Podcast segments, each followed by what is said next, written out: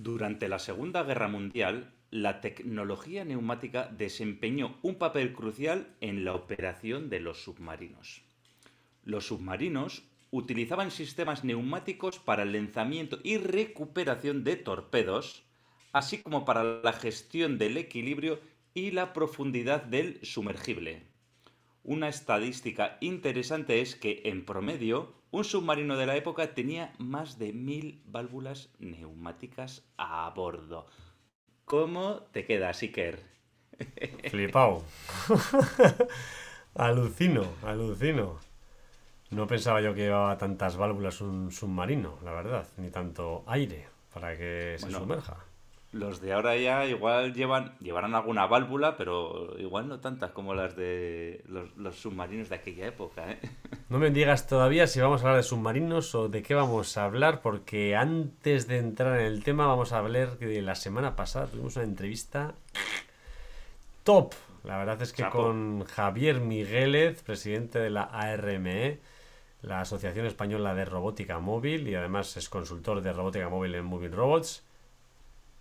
Tela, vamos, telita, canela en rama toda la, la entrevista que tuvimos, aprendimos mucho y pasamos un rato muy entretenido. Aprendimos lo que es la robótica móvil, que no la colaborativa, ¿verdad?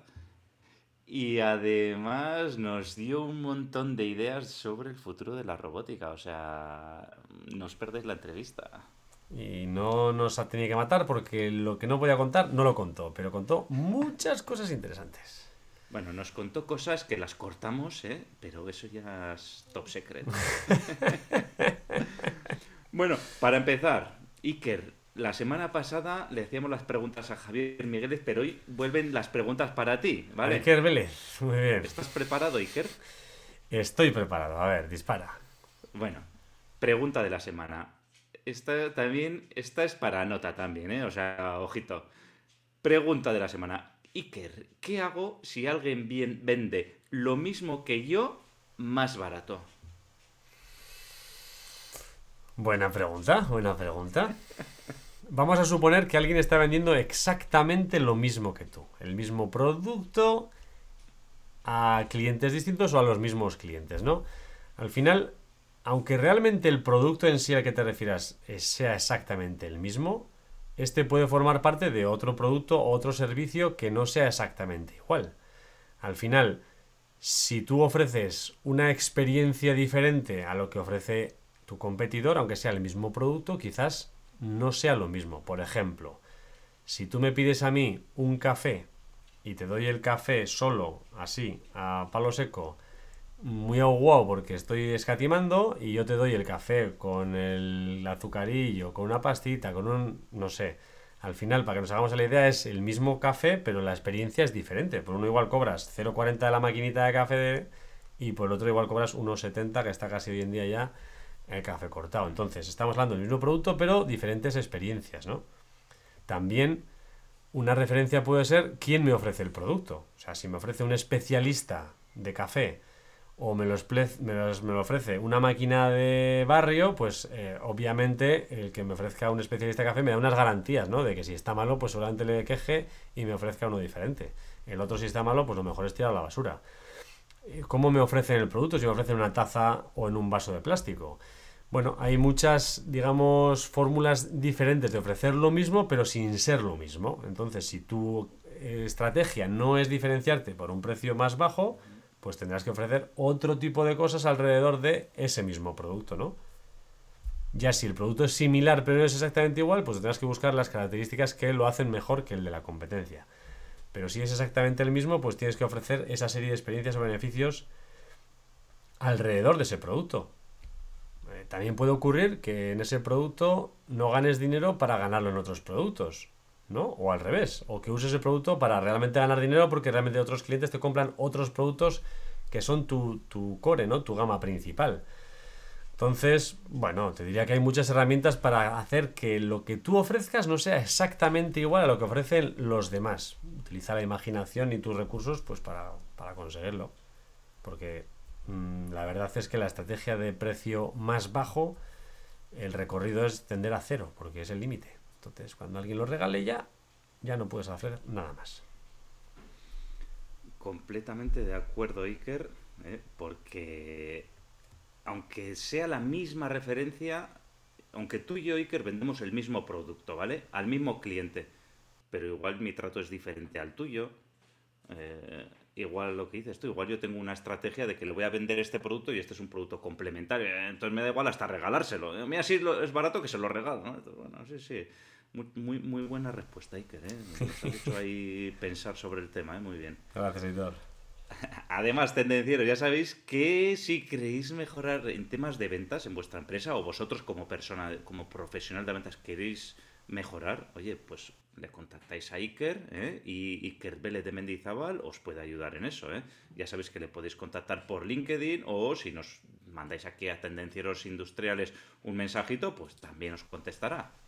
Soy muy accesible. Buscas en LinkedIn Iker Vélez de Mendizábal con el fondo amarillo, me mandas un mensaje y hablamos. Bueno, tendencieros, recordaros que nos podéis encontrar en tendencierosindustriales.com, también estamos en Instagram, en YouTube, tenemos un canal en LinkedIn y en las diferentes de plataformas de podcasting, donde en alguna igual nos estéis escuchando ahora, en Evox, en, en Spotify, en Apple Podcast, en Google Podcast, en cualquier sitio. Y además, si quieres mejorar, si quieres mejorar en tu trabajo, si quieres mejorar tu productividad, tu liderazgo y tu marca personal, lo tienes muy fácil. Suscríbete a la nueva newsletter de Liderazgo Profesional en liderazgoprofesional.com. Si no estás suscrito, entra ahora a liderazgoprofesional.com y apúntate. Ya lo sabes, únete gratis y sal cuando quieras. Y sin más, que ¡Arrancamos motores!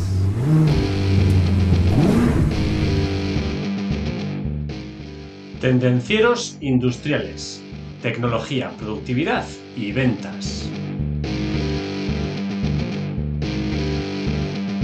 Bueno, bueno, Oye, que tenemos un podcast un poquito diferentes a los habituales. Espero, a mí me ha gustado mucho prepararlo, tengo que decirlo.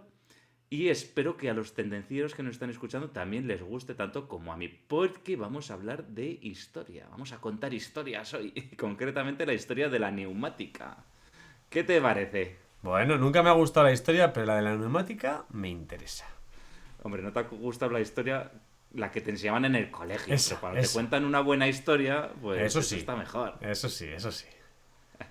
bueno, para empezar, Iker, vamos a decir qué es la neumática, ¿vale? Porque igual eh, muchos de los tendencieros que nos escuchan ya lo conocen, pero igual hay alguno pues, que no sabe exactamente lo que es. Entonces, brevemente, ¿eh? hay que decir que la neumática es una rama de la tecnología que se enfoca en el estudio del aire comprimido, ¿vale? Comprimimos el aire y o diferentes tipos de gases para realizar una serie de tareas mecánicas, ¿vale? Este aire cuando se descomprime se utiliza para hacer una serie de movimientos mecánicos y se basa en la capacidad del aire comprimido en transmitir esa fuerza y esa energía, ¿vale? En la neumática, luego hablaremos también un poquito más de ello, ¿vale? En la neumática se utilizan componentes como pues en primer lugar, un compresor de aire comprimido, que lo que hace es comprimir ese aire, ¿vale?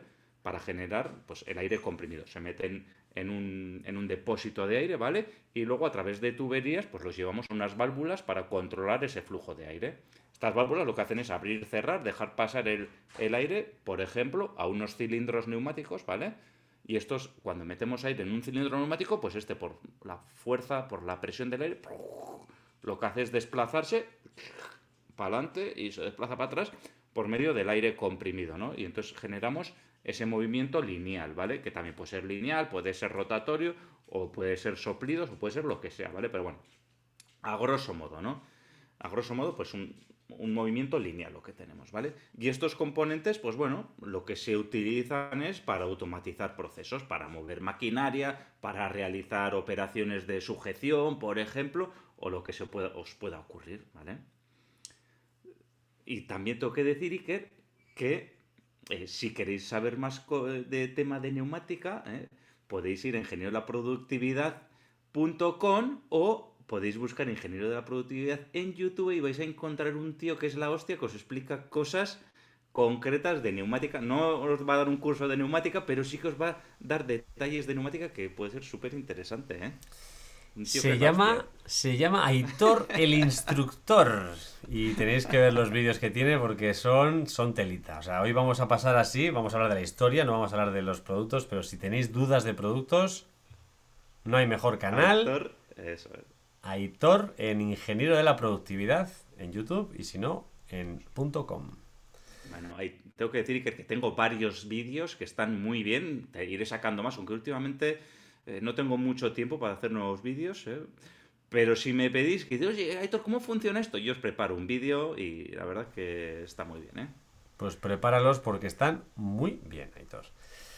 Bueno, la neumática, como ya seguramente Aitor ha dicho más de una vez en sus vídeos, ofrece muchas ventajas en las diferentes aplicaciones industriales. ¿eh? O sea, no os creáis que la neumática es historia y que va a dejar de existir porque hagamos un podcast hablando de la historia neumática. No, la, neumática tiene mucho futuro porque, por ejemplo, los sistemas neumáticos son compactos, fáciles de instalar, ahorran espacio y además lo que tiene es una alta relación entre fuerza y espacio. Es decir, para el espacio tan compacto que ocupan, ejercen una fuerza muy alta, con lo cual es difícil de competir en muchos aspectos con ninguna de las otras tecnologías. ¿eh?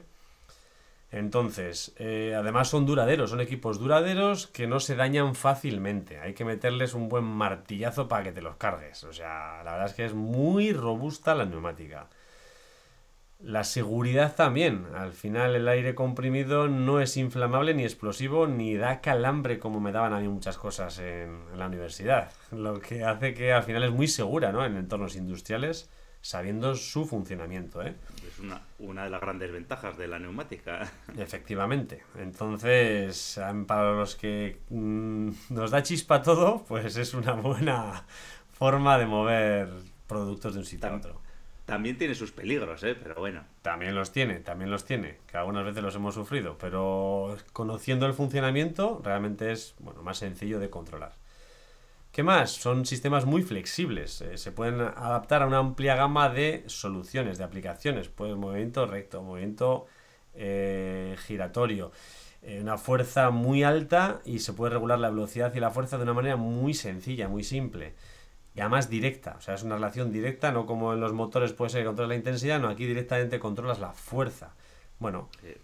Efectivamente, con un, un componente muy pequeñito, muy barato, que se llama un regulador de caudal o un regulador de presión, que son muy baratos y muy sencillitos de instalar, pum, puedes regular la fuerza, la velocidad, muy sencillo, sí. Y regulas justo la fuerza y justo la velocidad, no algo que parece que es la fuerza, no. El coste también, el coste de la neumática, depende en qué aplicación, es un coste bastante reducido, porque si tienes un compresor y lo utilizas para muchos equipos, la verdad es que esos equipos son mucho más económicos que tener que utilizar otras tecnologías, por ejemplo la hidráulica o la eléctrica, ¿no? Reducen mucho los costos de instalación y de mantenimiento.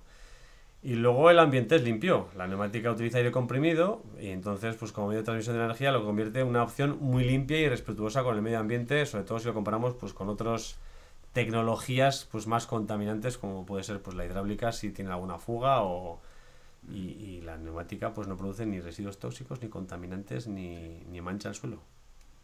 Sí, efectivamente. Iker, eh, aquí si los tendencieros trabajan en industria y trabajan con tecnología hidráulica, pues sabrán, eh, el que no ha trabajado con tecnología hidráulica o no tiene máquinas hidráulicas, se lo contamos ahora, pues que la hidráulica, pues cuando tienes una fuga, la hidráulica funciona con aceite por dentro en lugar de con aire. Claro, cuando tienes una fuga, pues sale el aceite, pum, se va cayendo al suelo, donde sea, y bueno, pues al final es bastante sucio, por decirlo de alguna manera, ¿no? Es, y eso con el aire no lo tienes. Lo que bueno no, es que ves no las tienes, fugas, ¿no? Eso es, no tienes la suciedad, porque las fugas las tienes, ¿eh? Las fugas están. Las fugas las tienes, las fugas las tienes, pero por lo menos no es, es aire que respiras. Eso es. Bueno, ahora Iker, vas a flipar. Vas a flipar porque en el podcast de hoy vas a flipar, ¿eh? Ah. Hemos dado una serie de datos. ¿Cuándo crees, Iker, que se inventó la neumática? Pues no sé, no sé. Y 100 tú, eres muy 200 gracioso años. porque no, no me pone el resultado, no sé, 100, sí, 200, 200 Hace años. 100, 200 años. 200 Venga, va. años, 100, 300. 200, 200. Bueno, bueno, pues Iker, vas a flipar porque la neumática, el origen, se remonta a la antigüedad, ¿vale? Y ¿A qué esto no lo digo yo, esto no lo digo yo, ¿eh, Iker. Se han encontrado evidencias de la utilización de aire comprimido como fuente de energía en diversas aplicaciones, ¿eh? Vale. En el antiguo Egipto, por ejemplo, esto ahora te vas a reír, pero se utilizaban fuelles ¿eh? de tanto de pie como manuales para generar aire comprimido y alimentar los hornos y las forjas. Sí, porque cuando soplas el aire para el fuego, eso es neumática. Estás comprimiendo aire y sale ahí un soplido A de más aire. Entonces velocidad. es neumática también. Sí, sí, sí. lo comprimes, lo comprimes y sale a más velocidad. Y entonces avivas el fuego con ese aire, por ejemplo, en los hornos y en las forjas. Y además también incluso se ha utilizado el aire para accionar órganos musicales y también en la minería. ¿Vale? O sea que los egipcios tenían ya fuelles de pie. Eso es. Los O sea fuelles, que- los fuelles, la verdad es que son muy antiguos. Pero te voy a dar más datos. Podían ¿Qué haber usado las parece? colchonetas en alta mar allí tranquilamente, así. Qué grandes. A ver, venga, dame más datos, dame más Pues datos. puede ser. Pero tú dices, el fuelle va, el fuelle, puedes decir, oye, pues sí, el fuelle va, una tontería, el fuelle. Bueno, sí. Bueno. Pues ahora te voy a hablar de un tipo ¿eh? Sí. que vivió hace 2000 años, ¿vale? Que fue un famoso inventor griego al que llamaron Herón de Alejandría. ¿Cómo te quedas? Vale, ¿y Aquí tenemos inventó? a Iker de, Iker de San Sebastián, a Aitor de Vitoria y tenemos a Herón de Alejandría. ¿Y qué inventó? ¿Qué inventó? Pues este tío, este tío era un crack, ¿eh? porque se inventó un montón de máquinas neumáticas e incluso se inventó una catapulta neumática, que lo flipas. ¿eh? Entonces, aquí Pero hoy para lanzar, el podcast para atacar, para atacar a la gente o para, para qué? para lo que sea, para lo que sea, para cualquier cosa. Este es un, este es un crack. ¿eh? Y hoy, como estáis con el- los podcasts, no lo busquéis ahora en internet, pero os lo apuntéis y luego si queréis podéis buscar en internet Herón de Alejandría en Wikipedia y vais a alucinar, ¿vale? Pero como estamos escuchando el podcast, yo os voy a describir un poquito lo que hacía este Herón, ¿vale? Ujú. ¿Quieres, Iker? Dime, escupe. Pues mira, Herón de Alejandría entre los años 10 y 70 después de Cristo, ¿vale? Vale. Fue un ingeniero matemático que destacó en Alejandría, que es una provincia romana de Egipto. ¿vale? Ejerció de ingeniero en su ciudad natal, Alejandría, y se le considera el mayor experimentador de la antigüedad. ¿vale? ¿Tú conoces a Leonardo este que sale en las películas? DiCaprio. No, Leonardo Da DiCaprio Vinci. no, el, Leonardo da Vinci que sale en las películas, el gran inventor, el famoso inventor. Sí, Pues este era como Leonardo, pero anterior, todavía un crack. pero todavía más viejo. Sí, Joder. sí, de- pues ya ves, en el año 10 después de Cristo. Este, o sea, estaba Cristo por ahí dando sermones y este estaba eh, Este vivía. ahí, inventando máquinas neumáticas, ¿eh? Jolín. A ver, y ahora hemos hablado de fuelles neumáticos, Iker. ¿Qué crees que inventó Herón? Además de la catapulta. Además de la catapulta. ¿Qué crees que No sé, no se me ocurre, Hitor. ¿Eh? El fuelle, el fuelle, está bien. El fuelle, sencillo. Vale, pues no. Pues alucina porque Herón inventó un dispositivo llamado eolípila, ¿vale? Que también se le suele llamar el motor de Herón, ¿vale? Es uno de los inventos más famosos y además también inventó un molino de viento ¿eh? que constituye el primer ejemplo de aprovechamiento de viento en la Tierra, ¿vale? Entonces, Iker, te voy a enseñar un dibujo del motor de Herón, de la eolípila, y tú Sí. me tienes que decir qué es lo que parece para que los tendencieros ahí se hagan una idea. Ostras, vale. Esto parece, esto parece, parece. Sí, vamos a ver. Calienta agua, ¿no? Que va por unos conductos y llena una esfera que tiene dos orificios perpendiculares, más o menos, ¿no? Y va saliendo el aire a presión y gira. ¿no? Y gira. Y le hace girar, efectivamente. Entendido, efectivamente. Gracias. entendido. Ahí lo que hacían era una combinación de vapor, ¿eh? de vapor para hacer girar el motor. Es, hostia, esto para ser el año, eh, pues para ser para la edad de Cristo. ¿eh? Pa- esto O sea, para que os hagáis la idea, es como estos, estos eh, cohetillos que echan, ¿no? En las ferias hace shhh, empieza a subir, y empieza a girar porque está echando por dando ¿no? Y va girando así. Sí, eso sí. es, eso es, eso- esto es Qué lo bueno. Eso es la eolípila. Eolípila, o sea, este, que este inventó esto, que parece una tontería, pero para aquella época hostia, que apenas sabían hacer fuego y poco El más. primer motor de vehículo accionado por agua. Eso es. Este, el Herón, ¿eh? Hizo varios tratados de mecánica, o sea que esto es la hostia para aquella época, y uno er, se llama la neumática, donde estudia, entre otras cosas, la neumática y la hidráulica, ¿vale? Y luego tiene otro tratado que es los autómatas, ¿vale? Entonces aquí, dentro de estos tratados, pues también cosas conocidas que he encontrado. La fuente de Herón, ¿vale?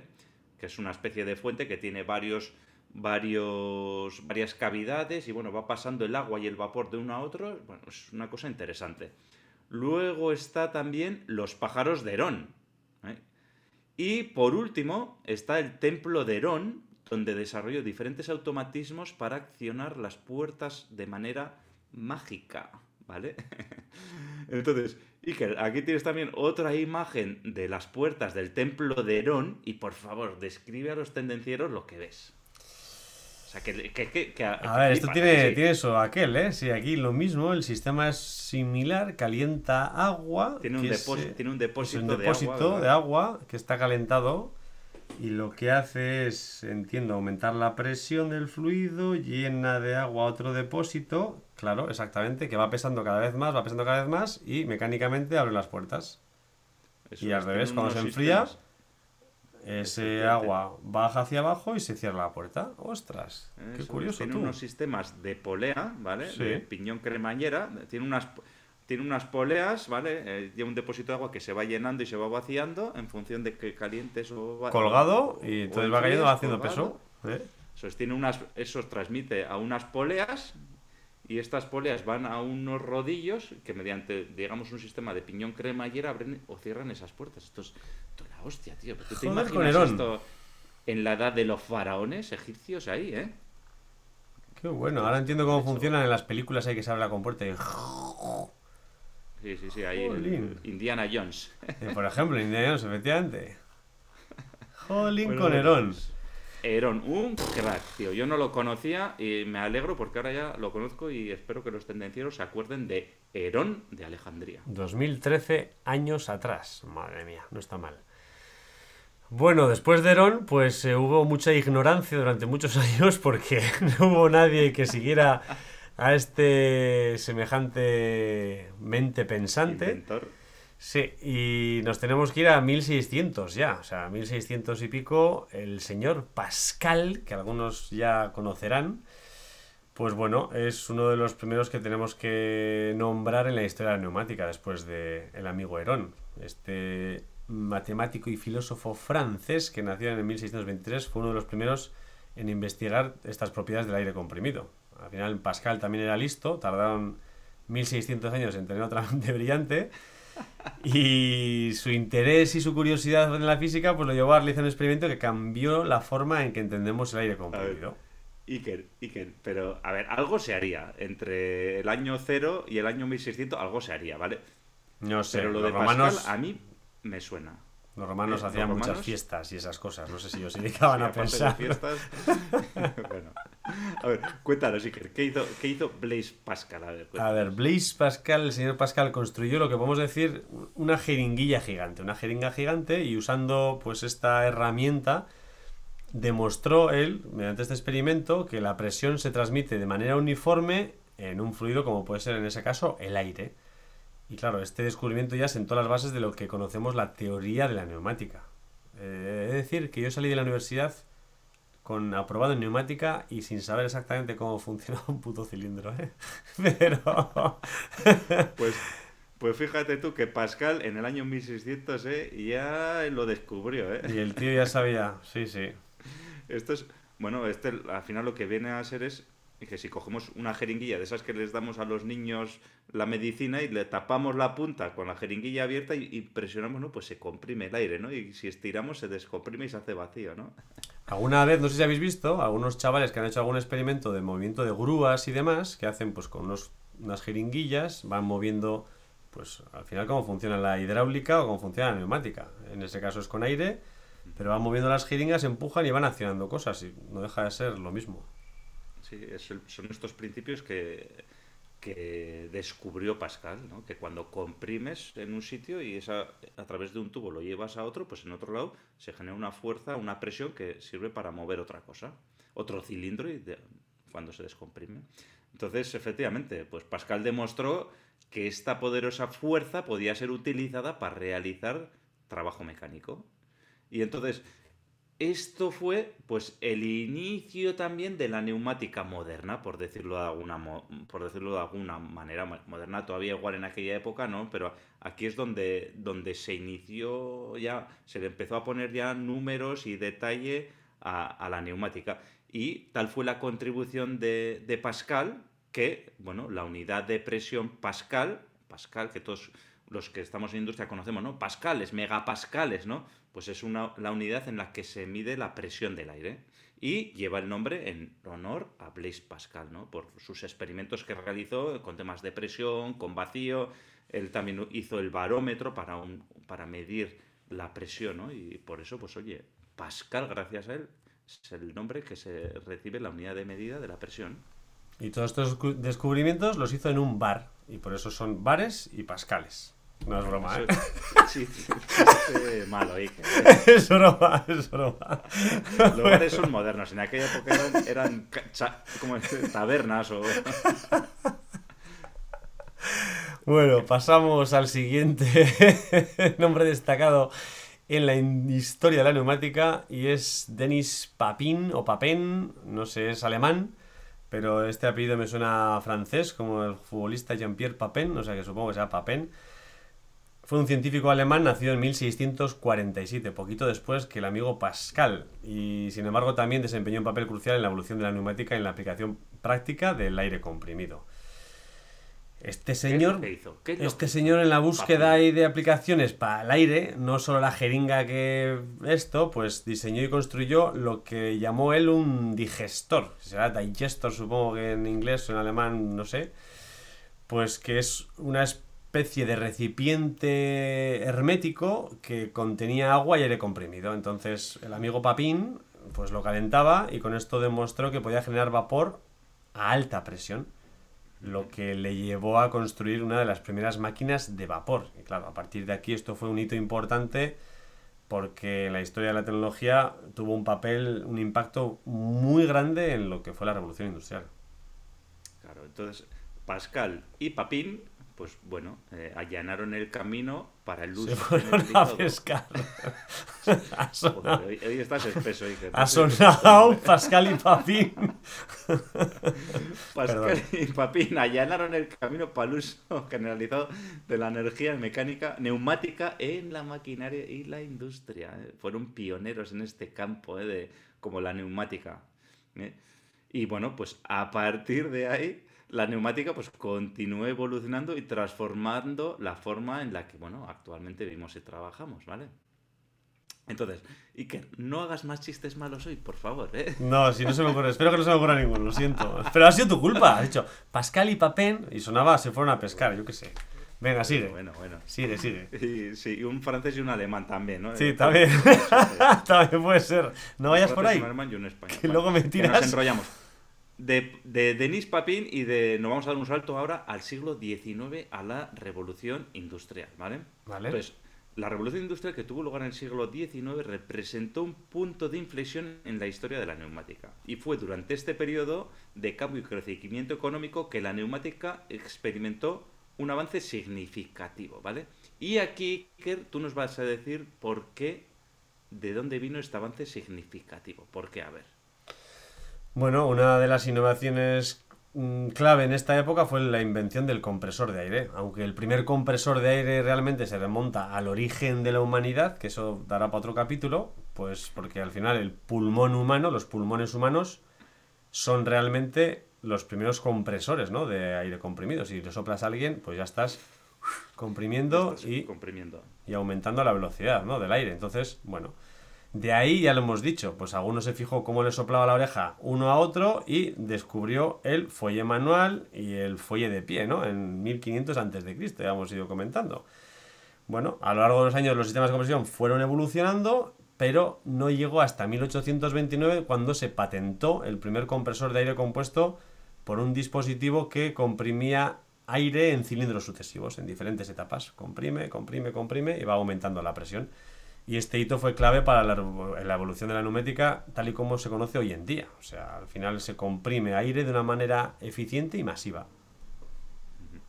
Al final esto es la clave, ¿no? Si eh, claro, cuando estaba Pascal y cuando estaba Papin, pues no podían hacerlo en masa, ¿no? Pues calentaban, generaron un poco de aire comprimido y luego se gastaba y tenían que volver a calentar. No era eficiente, ¿no? Pero ya eh, en 1821, cuando se inventó el compresor de aire, el primer compresor, pues esto ya se pudo hacer de manera continuada, ¿no? Y este dispositivo permitía pues la producción en masa, ¿no? Lo que has dicho, ¿no? Y de una manera eficiente. Y entonces, a partir de aquí cambió radicalmente la forma en la que se utilizaba la neumática, ya que ahora se podía suministrar eh, una fuente constante de aire comprimido a las fábricas y a la maquinaria industrial. Entonces, en este momento, el aire comprimido sí que se convirtió por primera vez en una fuente de energía confiable para impulsar una amplia gama de herramientas y de maquinarias, desde martillos neumáticos que se utilizaban, por ejemplo, en la minería, hasta pues, sistemas de transporte. Y entonces esta capacidad de automatizar los procesos industriales y de mejorar la eficiencia se fue clave, fue clave para el auge de la revolución industrial. Sí, al final en esta revolución se automatizaron muchas cosas y en este periodo de la historia pues marcó la consolidación de la neumática, ¿no? Como una tecnología fundamental en la industria y la influencia de la neumática solo fue creciendo a, lo largo de las décadas posteriores hasta llegar al siglo XX en el cual ya la neumática, al igual que la automatización, fue, pues pegó un salto, una expansión impresionante, ¿no? Con el desarrollo de las válvulas y los sistemas de control más avanzados, pues la tecnología neumática se convirtió en una herramienta esencial para automatizar variedad de aplicaciones industriales y comerciales. Uno de los avances más notables en el siglo XX fue el perfeccionamiento de las válvulas de control neumático, porque estas válvulas permitieron un control más preciso y sofisticado del flujo del aire comprimido, pues diferentes tipos de válvulas neumáticas. Y esto resultó en una mayor eficiencia en la automatización de las líneas de ensamblaje, de la fabricación de maquinaria y de la operación de la maquinaria. La neumática también desempeñó un papel crucial en el control de herramientas de maquinaria y esto mejoró la precisión y la seguridad también en una variedad de industrias. Y esto permitió que la neumática se implantara en diferentes sectores industriales, desde la fabricación automotriz hasta eh, aserraderos, etcétera, etcétera. Sí, de hecho, la historia de Festo comienza en, eso, en la industria de la madera, de cómo fijar la madera, porque hacían herramientas de madera, y cómo fijar la madera, pues con cilindros. Al final fue en todo en esta época donde la neumática se convirtió en un componente esencial en la producción moderna. ¿no? El siglo XX fue testigo de cómo la neumática se asentó como herramienta poderosa de automatización y control de los procesos industriales.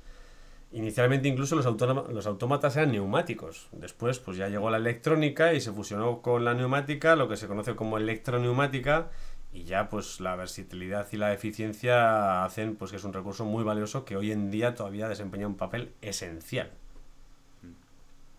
Así es. Y hay que decir, Iker, que bueno, ya hemos pasado el siglo XX, nosotros ya somos de otro siglo, ¿eh? pero al igual que la neumática, seguimos aquí presente ¿eh? y el futuro para nosotros, igual que para la neumática, pues todavía tiene, yo le auguro un buen futuro a la neumática. Esto tiene pinta de que seguirá siendo próspero y además la neumática seguirá creciendo en su implantación. Actualmente también hay que decir que están apareciendo una gran cantidad de accionamientos electromecánicos, ¿vale? Ahora se ve mucho, ¿no? Pues un eje eléctrico, un actuador eléctrico. Y puede parecer pues que esto va a desbancar la neumática. Y en cierto modo sí que hay aplicaciones que desplazarán la neumática. Pero todavía hay aplicaciones en las que la neumática gana de calle a los accionamientos con motores eléctricos. En algunos casos, ¿qué puede ser? Pues puede ser por precio, ¿no? Porque un actuador eléctrico va a ser más caro. En otros casos puede ser por sencillez, porque un, actuador neumático es mucho más sencillo de implantar que un actuador eléctrico, por ejemplo, o otro tipo de tecnología. Y otras veces, pues porque simplemente consume menos energía un actuador neumático que un actuador eléctrico. Depende del cada caso, pero bueno, hay aplicaciones que son así. Pero cada caso es un mundo. Hmm. Sí, si hablamos de sectores industriales también, eh, el futuro de la neumática pasa por la especialización, porque podemos decir que hay diferentes sectores y cada uno tiene sus características concretas, ¿no? No es lo mismo automatizar la industria del automóvil que la industria alimenticia o el tratamiento de aguas. Al final hay diferentes sectores y son completamente distintas las necesidades de cada uno de ellos, ¿no? Tiene unos requerimientos, unas necesidades que pueden ser de tiempo de ciclo, de velocidad, de garantía, de seguridad, de tratamiento alimenticio, de tratamiento salino, infinitas cosas diferentes dependiendo del sector industrial. Y luego también el futuro también pasa por la eficiencia energética, que está cada día más en boga, ¿eh? las emisiones, el ahorro, etcétera, ¿no? Pues entonces la neumática también está evolucionando para ser más eficiente energéticamente hablando, ¿vale? Entonces el futuro o lo que se está trabajando en el mundo de la eficiencia energética en la neumática, pues principalmente podemos destacar dos puntos. Los esfuerzos están relacionados fundamentalmente con bajar las presiones de trabajo, ¿vale?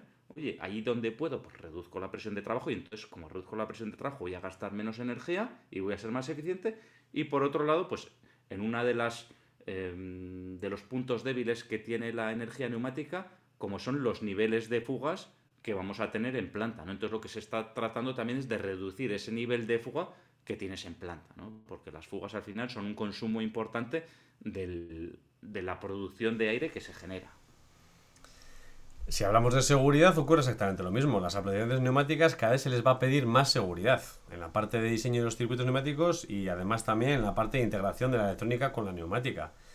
Cada vez nos podemos encontrar más unidades de mantenimiento para el tratamiento de aire y control de entrada de aire con mayores prestaciones, ¿no? que son capaces de pues, garantizar ciertas seguridades, un performance level de la aplicación, dependiendo de pues, la interacción humana que haya en esa aplicación concreta. ¿no? También están los terminales de válvulas. Las válvulas iniciales que hemos comentado ahora se ponen en bloque, bloques de válvulas que en una misma placa base, que se accionan incluso por vía bus de campo, que pueden llevar incluso la seguridad vía el bus. Dentro del bus, pues puede ser vía ProfiSafe, por ejemplo, si es con un Siemens, o con otro tipo de seguridades. Entonces, el tema de la seguridad es algo que en el futuro va a pitar mucho. Por último, Iker, no podemos dejar de hablar de servoneumática o de neumática controlada cuando hablamos de historia de la neumática y del futuro de la neumática. Aquí hemos de decir que el máximo exponente es la empresa Festo, que ha desarrollado unos terminales de válvulas que son la tecnología más avanzada en cuanto a control neumático que existe actualmente a nivel comercial, ¿vale? Y, digo a nivel comercial porque fuera de nivel comercial no sabemos lo que puede existir por ahí, ¿vale? Entonces, eh, no quiero hacer tampoco mucha publicidad de Festo porque ya es una empresa líder de por sí a nivel mundial, ¿vale? Pero eh, lo que sí que tenemos que decir que estos terminales que ha desarrollado Festo son un hito en la historia de la neumática y, realmente dentro de unos años se verá como tal. ¿eh? Porque, eh, bueno, si estáis interesados podéis ir a buscar en la página web de Festo, buscáis VTEM, VTEM, ¿vale? Y son unos terminales en los que puedes hacer prácticamente de todo lo que te puedas imaginar con la neumática, ¿vale? Dentro de un bloquecito de válvulas puedes tener todo el control de la aplicación, ¿no? Desde controlar la presión, controlar el caudal de entrada, el caudal de salida, y al final, con este tipo de bloques de válvulas, eh, la imaginación del diseñador es lo que pone el límite a la neumática, lo único. O sea, todo lo que el diseñador se le pueda ocurrir que se puede hacer en neumática, al final estamos hablando de control de, presión y control de caudal, pues lo va a poder hacer, ¿no? Y, y, con eso pues podemos decir eficiencia energética, podemos decir seguridad, podemos decir diferentes tipos de aplicaciones. Prestaciones, rendimiento, o sea, al final Digamos que la neumática se quedaba aquí en este tipo de aplicaciones, la parte electromecánica se quedaba aquí en este tipo de aplicaciones, hay una pequeña parte en común que puede encajar, pero ahora esta, esta solución, el VTM de Festo, lo que hace es subir la neumática aquí y prácticamente cubrir muchas de las aplicaciones que se pueden hacer eléctricamente, se pueden hacer ahora con neumática. bueno, lo dicho, no nos vamos a enrollar más, si quieres más, entras en la web. No nos dan nada ni un céntimo, con lo cual realmente es interesante que entréis y lo veáis. ¿eh? Bueno, en resumen, la neumática ha tenido un viaje fascinante por la historia desde sus inicios en la antigüedad hasta convertirse hoy en día en una parte fundamental de la tecnología moderna. ¿eh? Ahí es poco, Iker. Yo me ha encantado este podcast, ¿eh? Telita, ¿eh? Lo que hemos aprendido. Y eso que llevamos mucho tiempo viviendo del aire. Así es. Herón de Alejandría, Pascal, Papín e ingeniero de la productividad. ¿eh? Efectivamente. Si tenéis alguna duda concreta, ¿eh? A que se le ocurra un chiste, pues bienvenidos sea con los cuatro. por favor. Chistes que sean buenos, no como los de Iker. Bueno, ¿qué te ha parecido el podcast, Iker? Muy interesante lo que te digo. Mm, he aprendido un montón, Aitor. No pensaba yo que íbamos a aprender tantas cosas de neumática. Muy bien, muy bien. Oye, Eh, y aquí tenemos que decir a los tendencieros, oye, que si les ha gustado el podcast de la historia de la neumática y dicen, oye, pues quiero que me contéis la historia, pues no sé, de lo que sea, ¿no? Pues no lo decís y nos lo dejáis en comentarios y nosotros pues intentaremos satisfaceros, ¿vale? Ya sabéis, y si no es este, pues nos podéis dejar los comentarios que queráis, aportar vuestra experiencia y si queréis añadir algo más, también os lo dejáis. El resto de tendencieros te lo van a agradecer. Ya sabéis, podéis ayudar a más personas para que se aprovechen de estos consejos. Solo esa es tu única misión. Recomienda, le das al me gusta, le pones 5 estrellas al contenido y así le aparecerá más gente. Y si no, se lo mandas por WhatsApp el link. Ya sabes, suscríbete para estar al día de nuevos episodios. Y sin más, tendenciero, tendenciera. La semana te espera. Chao. Chao.